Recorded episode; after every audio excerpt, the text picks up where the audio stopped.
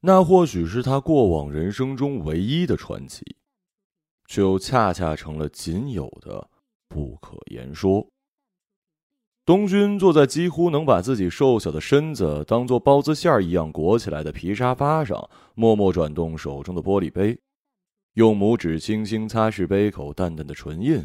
他其实没有什么话要对推仔说。就像若干年后，他坐在窗边吃早饭，年迈的父亲还是习惯性的剥好一颗白煮蛋递给他，说：“大院里的孩子们好像要在拆迁之前组个同学会。”你这个做老师的去不去啊？那一刻，他同样无话可说，只能接过饱满的鸡蛋，掰开蛋白，蘸进一小碟醋汁里。最讨厌的情景就是曾经的学生长成大人，明白过事儿来，再照面总有一种心照不宣的意味，像一整颗蛋黄噎在喉咙里。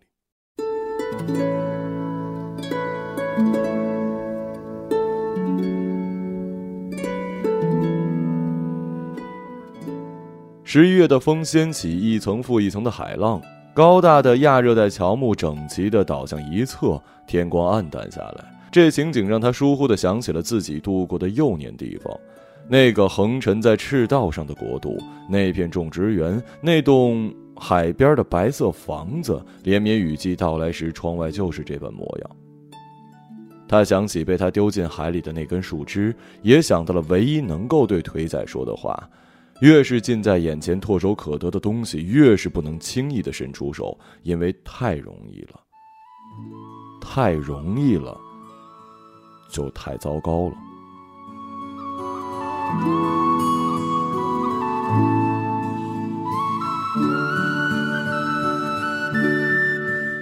自己的童年有没有被后来的谎言一一美化过呢？有，还是没有？东君一口一口咬着巧克力，巧克力就是他的乡愁。他这样告诉每一个人。他没有说谎，他的童年像是一颗漏网的可可豆，在偌大的种植园里自由打滚，在六十尺高的可可树下疯跑。四季不变的阳光从宽阔绿叶的缝隙绿成碎碎的光斑，掉落在他乌黑的头发。工人们采摘可可的时候，他就蹲在一旁专注的看。这一片他的双脚从未走进过的种植园，属于一对英国夫妇。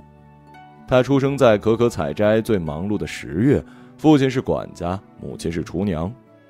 东君这个名字是原主取的，拥有很多中文藏书的老先生说，在东方“君子”是个不错的词，于是叫他东君。膝下无子的老先生几乎把东君当成女儿。他随意的出入白色房子的角落，拥有属于自己的儿童房。老夫妇带他游泳、打网球、野餐，给他零花钱、新裙子。所以，当他看见夫人卧室的边桌上插着一只从未见过的树枝时，想都没想就随手拿了出来。在阳光充沛的岛屿上，他还从未见过枯黄的叶子。这根显得光秃秃的树枝上挂着几片轻轻一碰就掉落的枯叶，用手一捏。咔嚓一声，碎了满地。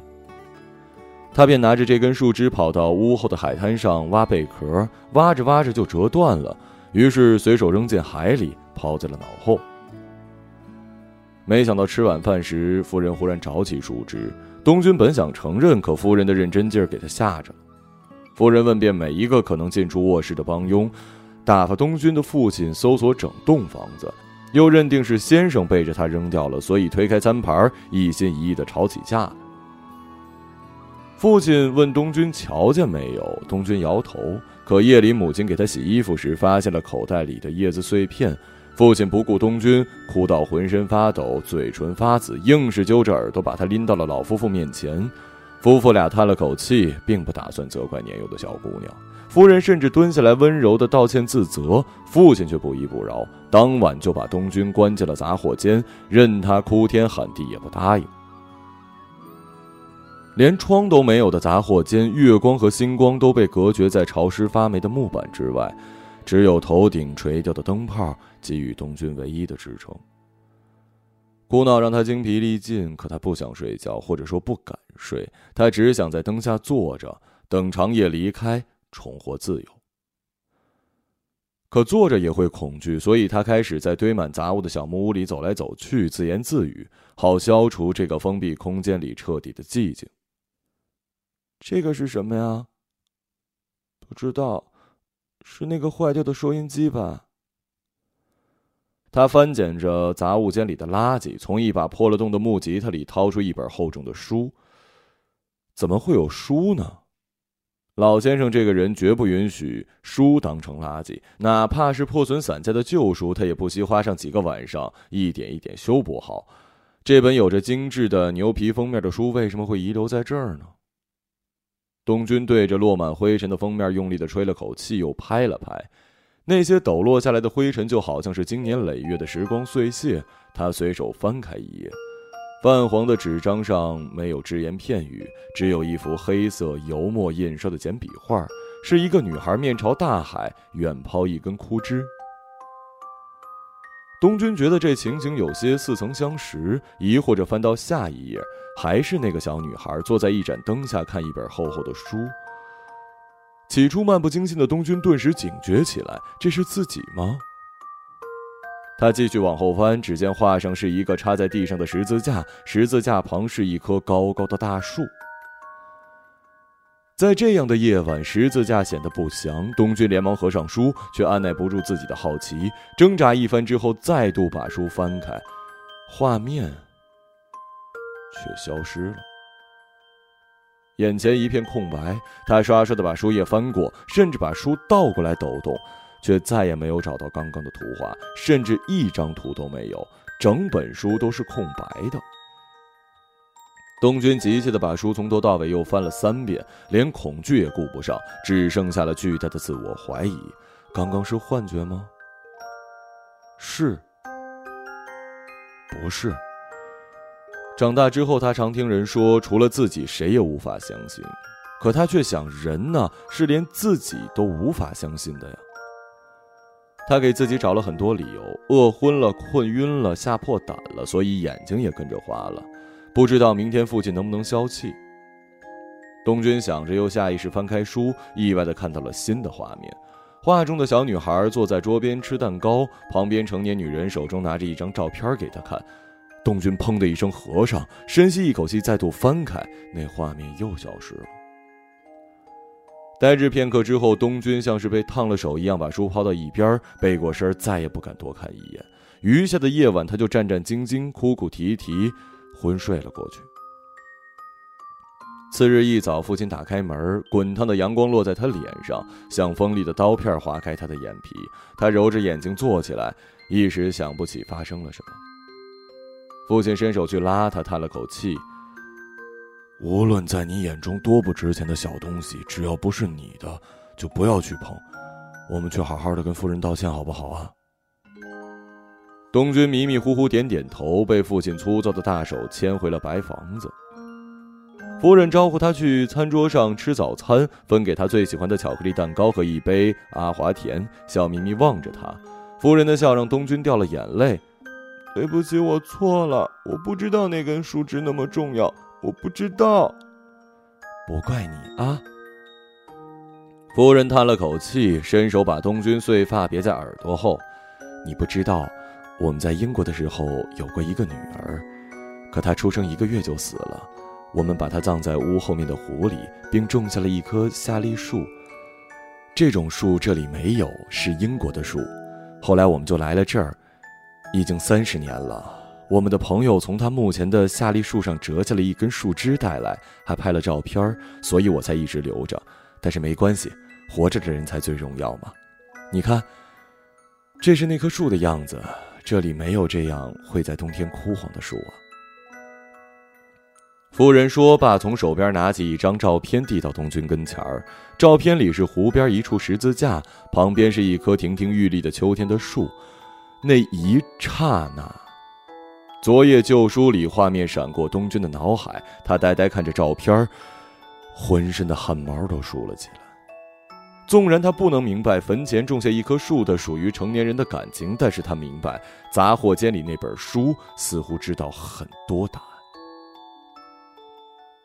是何时明白了属于成年人的感情呢？那种在亡人树下。种一棵树，想象若干年后亭亭如盖的感情，是十二岁。童年结束，母亲病故，父亲带着他在母亲的墓碑前亲手种下了一棵新鲜的可可树苗。东君摘下一片叶子，请老先生做成了书签，夹进那本来自杂货间的书里。抱着书站在巨大的渡轮甲板上，眼看陆地远去，四周只剩下湛蓝的海水，他突然很想母亲，不明白一个人死去了、消失了究竟是什么意思，也不明白父亲说不想客死他乡、想要回家是什么意思。回家以后会是什么样？那种难以名状的难过，令他在暮色昏沉的甲板上放声大哭，同时翻开了手中的书。借着夕阳残留的最后一点余晖，他看见书上画了一个奇怪的建筑，方方正正的，头顶上还写着“若城电影院”五个大字。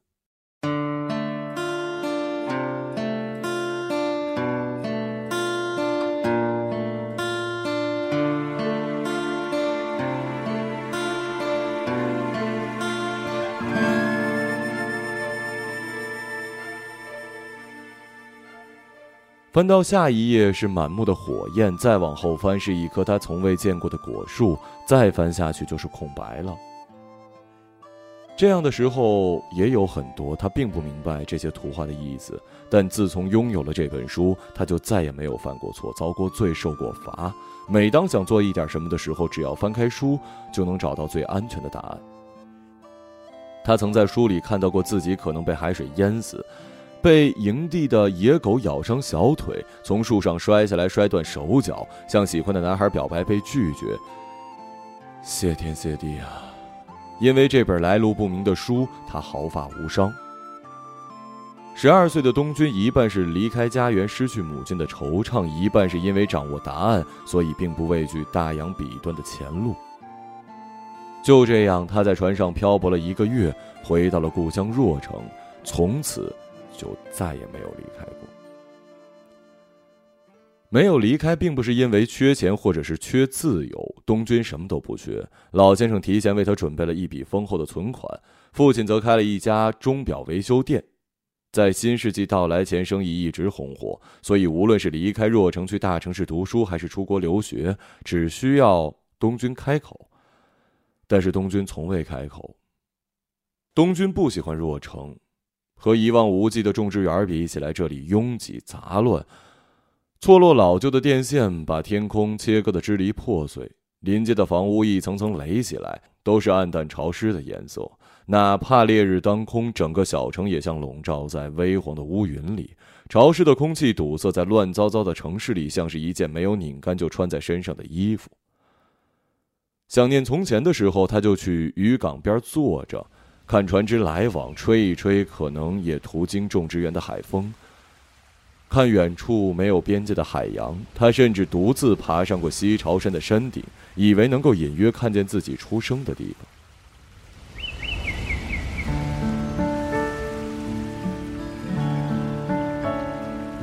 他用了很多年才听懂当地人说的话。有时他放学去父亲店里写作业，听父亲和客人用绵软的方言交谈，便会生出一种绝望的孤独感。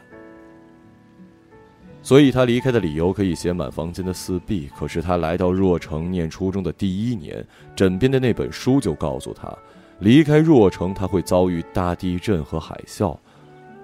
当然，他不一定会死在这些遥远的天灾人祸，可。这总是生死未卜啊！当然，那时候他才十三岁，想要离开若城的念头总是不时蹦出来。毕竟，总不能去哪里都地震海啸吧？去一个不靠海的地方不就好了吗？这辈子都不去海边不就好了吗？况且也不一定就会死！总之，想要离开的念头依旧伺机破土，彻底烂死在心底，是在上高中的那一年。那一年，他跟父亲搬了新家，离开了鱼滩港旁的南洋街，离开了店面后低矮的平房，住进了一栋七十年代建起的四层小楼。搬进新家的第一天，他推开窗户，看见两栋遥遥相望的居民楼之间是一片正在进行的工地。他问父亲：“那是要盖什么？”父亲说：“好像是若城的第一家电影院。”爸爸去过电影院吗？没有。盖好了就能去电影院吗？应该是的。从此，他每天都特意推开窗户看一眼工地，钢筋被混凝土遮蔽，一点一点浇筑起来，封顶了，外立面有了装饰，工人们进进出出，有时能看到他们坐在屋顶上喝啤酒，那是收工的傍晚。就这样过了一个夏天，某天放学，他踩住凤凰木落下的第一片叶子，一抬头看见完工的电影院顶竖起了“若城电影院”五个大字。霓虹灯微微闪烁在薄薄的暮色里，像是舞台布景一样虚假。他从不怀疑那本书里的一切答案，唯独这一次让他心惊肉跳。是那一刻，眯着眼看着霓虹灯框里的几个字，想起书里的天崩地裂、海浪滔天，想起那些清清楚楚的画中一个女孩子轻飘飘像叶子一样跌宕挣扎。谁能向命运讨得侥幸？他这样想，决定一辈子都不离开这儿。他深知这件事情的匪夷所思，却还是按耐不住想要告诉某个人的心情。他曾经悄悄地问同桌女孩：“你相信命运吗？”女孩想了想说：“不是说命运握在自己手里吗？还是要信自己呀。”他问他：“你相信魔法吗？”女孩说：“不信，这不科学。”后来东君常常回忆起女孩说这不科学的样子，那是八十年代啊，科学被蓬勃的相信着的八十年代，也是电影大院里孩子们接二连三。出生在南北两栋居民楼里的八十年代，是他的青春年少，可他并不怀念。他宁愿自己跟同桌一样相信科学，相信自己。但东君还是差一点有了一个很重要的朋友，那个转学过来的小个子女生被安排在东君的前桌。有一天，他突然拍了一下东君，说：“你的名字是谁取的？居然叫太阳神，真厉害啊！”太阳神。你不知道吗？屈原在《九歌》里歌颂了太阳神，就是东君。敦将出西东方，照吴兰西扶桑。浮于马溪安区，夜皎皎兮既明，多壮美啊！小个子神情有一种夸张的感染力，好像真有万丈光芒照在东君身上。竟然有这么美的诗句，不知道老先生是不是也读过？想到老先生，东君有些惆怅。放了学，小个子用自行车载他去了若城图书馆，借了一本《楚辞》。原来小个子的爸爸从临城调来图书馆上班，分到的房子就在电影大院北栋二单元幺零幺。回家路上，小个子把车骑得飞快，冲破凤凰木浓密的树影，逆着风，大声地给东君讲自己的事儿。你知道吗？我跑到学校的顶楼放过鞭炮。我就是好奇大家会被吓成什么样，我还把蚯蚓切成十几段，看它到底能不能变成十几条蚯蚓。我因为给男孩子写信被班主任发现，你猜我怎么着？我把信给吃了。这些琐琐碎碎的壮举，在呼啸的风里，像是惊涛拍过东君耳际。他迷惑地张着嘴巴，一半是惊讶，一半是没有同样的事情可以回应。分别时，小个子跟他约定，次日下午一起跟着图书馆的员工在若城电影院看《黄土地》。东君满口答应，第一次觉得自己跟这个城市好像有了关联。晚上吃完饭，他还兴致勃勃趴在窗口，看着夜幕中的电影院笑了一会儿，也忍不住越过电影院前的空地往北洞看，不知小个子能不能看到自己的窗口。拉上窗帘，他习惯性的翻开那本书。后来的他有没有后悔过？有过，还是没有过？他不知道。显现的图案告诉他，他们会经历悲伤的分别，一生不会再见。悲伤的分别，就像他跟种植园和老先生和母亲和永不结束的炎夏。不可以的。第二天，他匆匆跑到电影院门口，对小个子说自己不看电影了，然后转身回了家。小个子来找过他，父亲热情招待，可东君不冷不热。在学校里，小个子也未能跟东君成为朋友，努力过几次，可是东君都用一张不咸不淡的脸敷衍过去。久而久之，小个子也就不再打扰东君了。但是那本借书卡上留过七个陌生名字的《楚辞》却没有还回去，直到一年后，小个子随着家人工作调动离开，他也依旧没有还回去。然而，就是在留下那本《楚辞》之后，他枕边的旧书彻底成了空白。起初他不明白发生了什么，惊慌过后便开始寻找各种各样的可能。最后他想到了《楚辞》，只有留下这本书是一件意外，所以他尝试把书还回去，却没有用。这下他彻底慌了。很长一段时间，仿佛生活在一团厚重的云朵里，四周都不是方向，也没有路，摸出去软绵绵的，形若无物，连出门前要穿哪一件衣服都久久不能决定。在确定了那本书再也不会显现答案之后，东君还是时不时的翻看一下。起初是隐隐期盼某种奇迹，后来则是惧怕这是一种灾难的预示。最后，他把书塞进了柜子深处，怀疑一切其实都是幻觉。可是他活在这场幻觉里太久了，清楚的知道生活里处处都是可怕的陷阱，只要不小心就会万劫不复。可能在你选择吃早餐馄饨还是吃豆腐脑时，命运就已经截然不同。因为太清楚，所以怎能假装盲目的往前冲呢？他思前想后，所能找到的唯一办法就是以静制动，不做选择，不去改变，总是最安全的。如果说那本已经失效的旧书还发挥过什么余热，就是在东君念了若城师范专科之后。十八岁的东君小心翼翼地谈了第一场恋爱，对方是体育系的男孩。一个静止的东君和一个静不下来的体育生，像两种生物。有时东君很纳闷，他为什么那么喜欢如此乏味的自己，所以开始学习怎样才能不乏味。曾经他以为短暂的出现过的小个子是个异类，干过很多傻事儿，也吃过很多亏。可是进了师范之后，他发现似乎每个人都是小个子。有那么多的鸡零狗碎可以讲述，而交换一些不为人知的秘密，显然成为迅速拉近关系的最有效手段。熄灯之后，女孩们总是七嘴八舌聊天，东君总是沉默。除了出生在遥远的异国，他想不起生活中还有什么值得描述。他既没有遇到过麻烦，也没有自找过麻烦，而有关于那本可以预见答案的书，却根本不可告人。他认得班里的每一个人。每天去打水、洗漱、晾衣服的时候，也都叫得出擦肩而过女生的名字。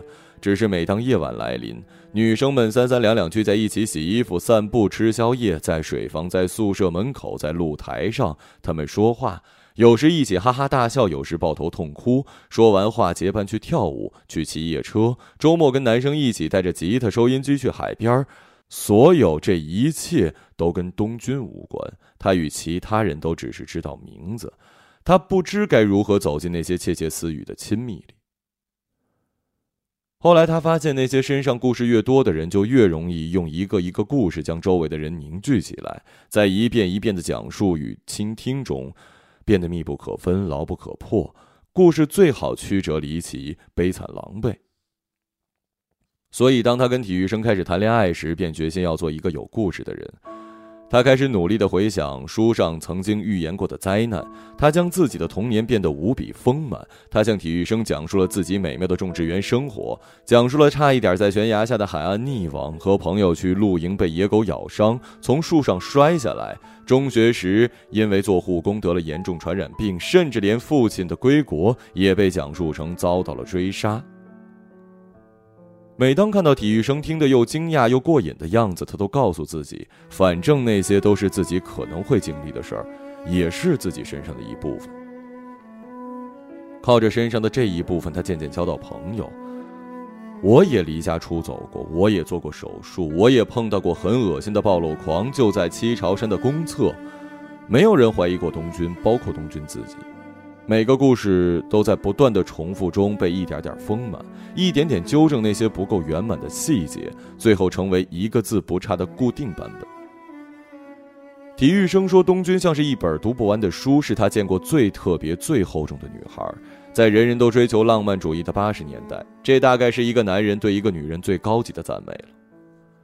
虽然天马行空的过嘴瘾，可真要去做什么，东君依旧踌躇过足。”别说是接吻，就连以女朋友的身份一起参加活动，东君都做不到。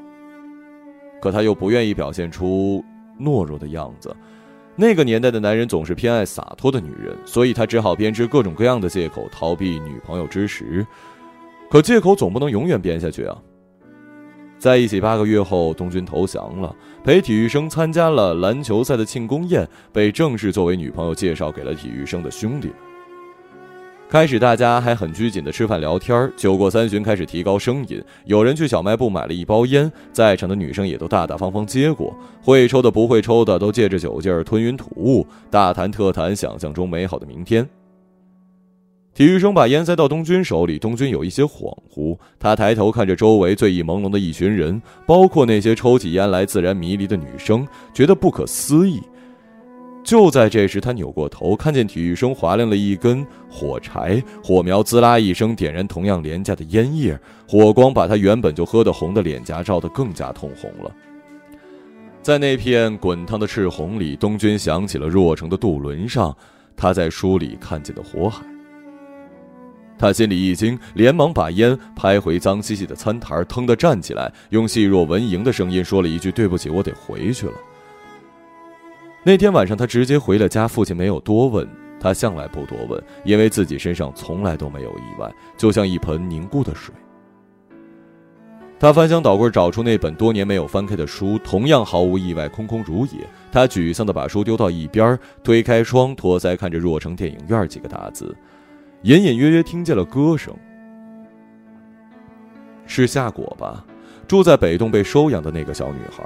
他总是满腹心事地爬到很高的地方唱歌，很晚也不回家。他觉得夏果很漂亮，在这点上，父亲与他有分歧。父亲像电影院的所有人一样，认为蒂娜是最讨人喜欢的小姑娘。东君想，蒂娜大概是所有父母的期望吧，知书达理，人见人爱，从不犯错。不时有小家伙从楼下跑过。即将毕业的东君忽然有一些惶恐。好像不知不觉，这个世界还未对他铺开，就已经不再属于他了。他被这些毛孩子挤到一边他们将在这世界上去冒险，去犯错。东君叹了口气，觉得自己编织过的那些故事无聊而空虚，真没劲，没劲透了。关上窗，他一夜都没睡着。太阳再度升起，他去学校同体育生分了手，觉得自己仿佛是从一个深渊来到了另一个深渊。虽然从未离开，但每一个深渊都不同。这个没能入眠的夜晚，像是一条界限，像他颠簸过的，像他颠簸过一个月、吐过无数次的那面大洋。在新的深渊里，东军重新获得了久违的安全。每天专心复习练习板书，被分配到若城一中实习，顺理成章留下。带的第一届学生就赶上若城电影院里的第一波高中生。开学第一天，他一眼便认出了大院里最有名的小混混腿仔，坐在教室的后门旁边，心里明白这一定是全年级最差的班了。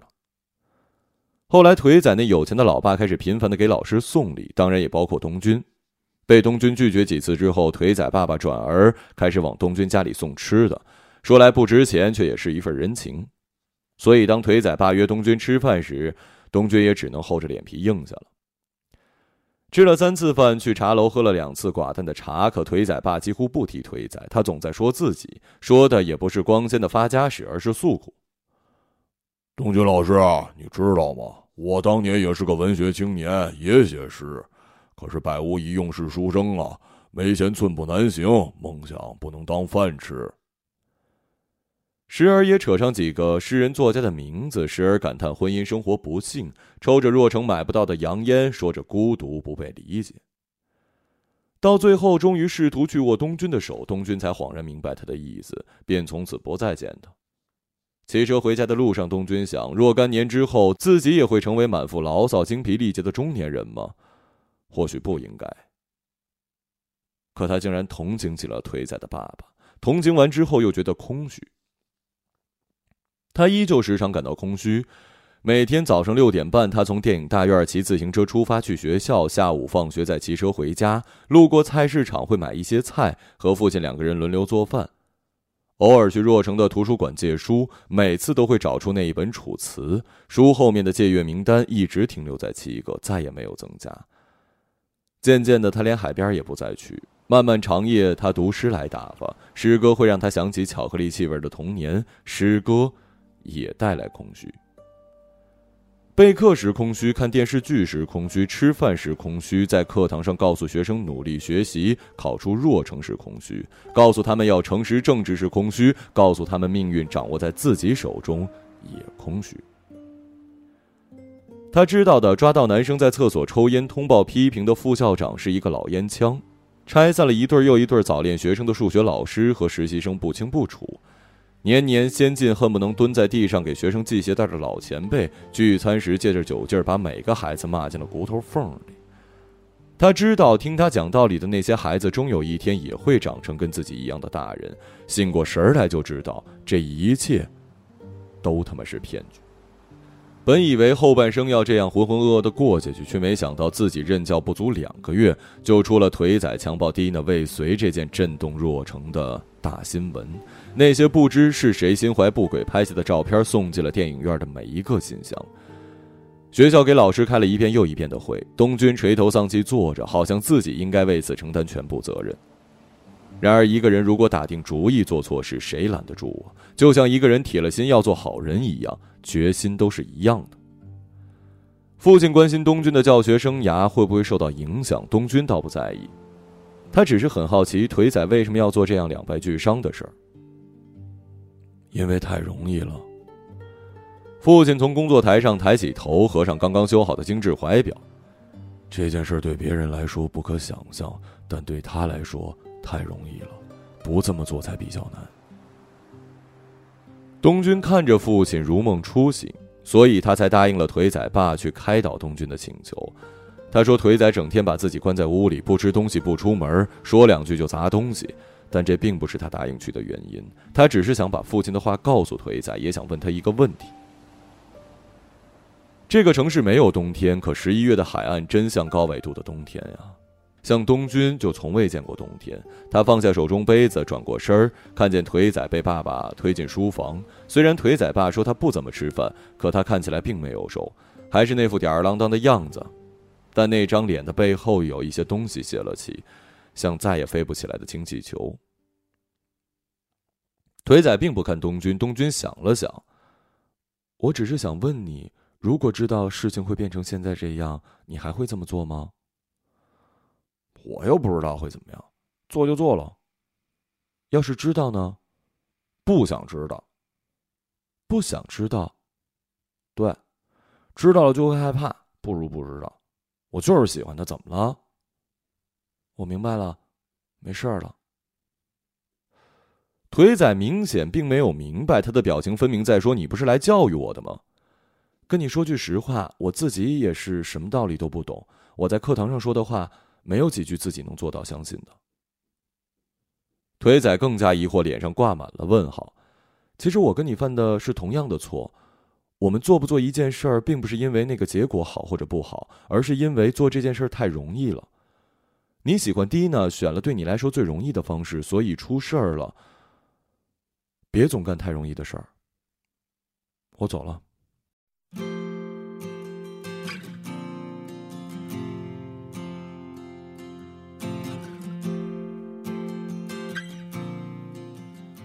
东军说罢，没有再看腿仔一眼，甚至没有象征性的拍拍他的肩，他只是冲出书房，连招呼都没有同腿仔的爸爸讲，就骑上车子，沿着风浪强烈的海岸线飞快地踩着脚蹬。他知道腿仔可能是他这辈子唯一可以称之为学生的人，然而他自己可能并不知道吧。东军笑了笑，依然觉得恐惧。回到家，东军发现车筐里不知什么时候多了一个盒子，打开是一块表。他拿给父亲，父亲说：“快还回去，这个表要八万呢。”东军连忙往腿仔家打电话，无人接听。三天后，他再度骑车去腿仔家的别墅，已经人去楼空了。从此，他再也没有见过腿仔，也没有见过蒂娜。然而，这件事情还是对他产生了影响。他在带完了唯一一届高中生之后，被调去了若城实验中学。不变的是，他的班里依旧有着一张张电影大院里的面孔。那块表永远没有机会再还回去。很多年后，他的班上再也没有电影院里的孩子出现。他一次次被安排相亲之后，最终变成了别人口中古怪的老姑娘，依旧跟父亲一起生活，一起变老。新世纪来临之后，父亲的钟表店也关了门，手表成了奢侈品，时间也是。你怎么知道学生们不想见你啊？我以前可总听家长们说你是他们最喜欢的老师，说你漂亮，说你温柔。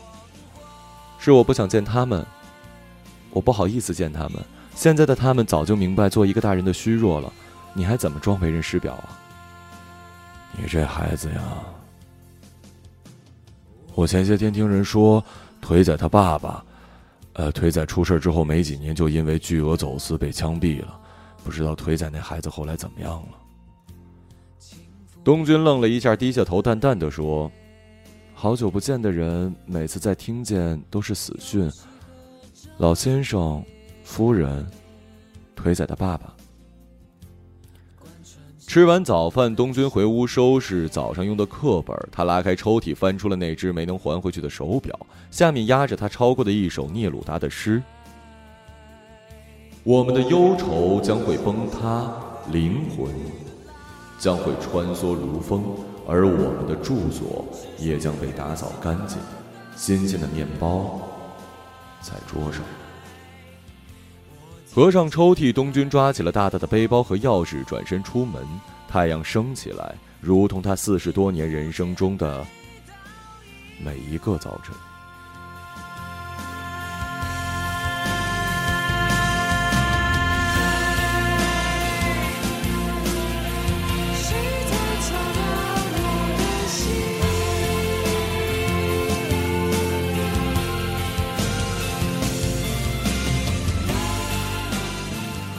一个朗读者，马晓成。